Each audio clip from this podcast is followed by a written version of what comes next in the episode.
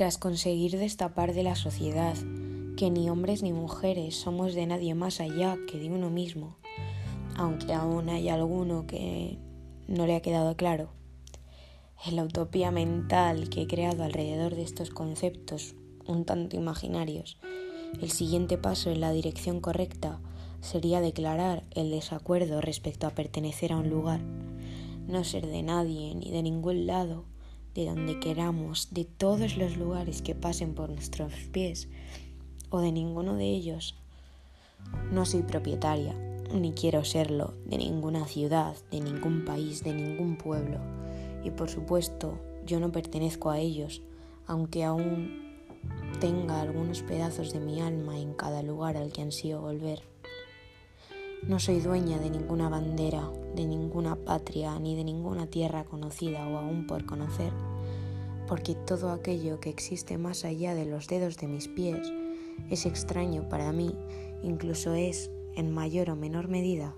desconocido. Tengo mi piel con su dermatitis, mi pelo con todos sus tintes arrastras, mis ojos que sin lentillas solo saben diferenciar los colores, mis uñas mordidas que cualquier día desaparecen y mis complejos que ojalá no fueran los de nadie. Y la ropa que me viste, mis cuadernos, mis bolis y mis libros no valen nada y por eso, en realidad, no son míos. Este cuaderno podemos decir que al menos dos de sus hojas pertenecen a todos los que escuchan esto y yo ya no soy su dueña. Siguiendo el tópico que parece que nunca se hace realidad, yo solo quiero ser dueña de mí misma,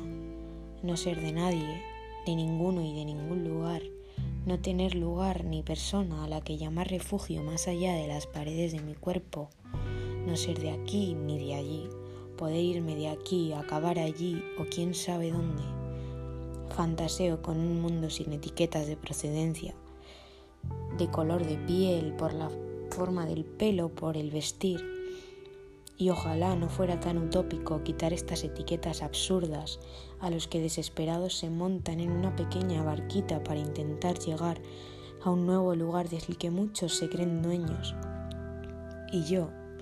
que personalmente no quiero ser dueña de nada, nunca de algo que no es mío y que en realidad no es de nadie, os diría que toméis los mares que ellos llaman suyos, que toméis las costas que ellos contaminan, que toméis los trabajos que ellos rechazan y desprecian, que les quitéis sus altos cargos porque ser de aquí no enriquece ningún currículum, que toméis todo porque nada es de nadie.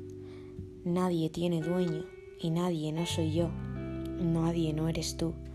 Nadie solo son aquellos infelices que se autodenominaron dueños de algo convirtiéndose a sí mismos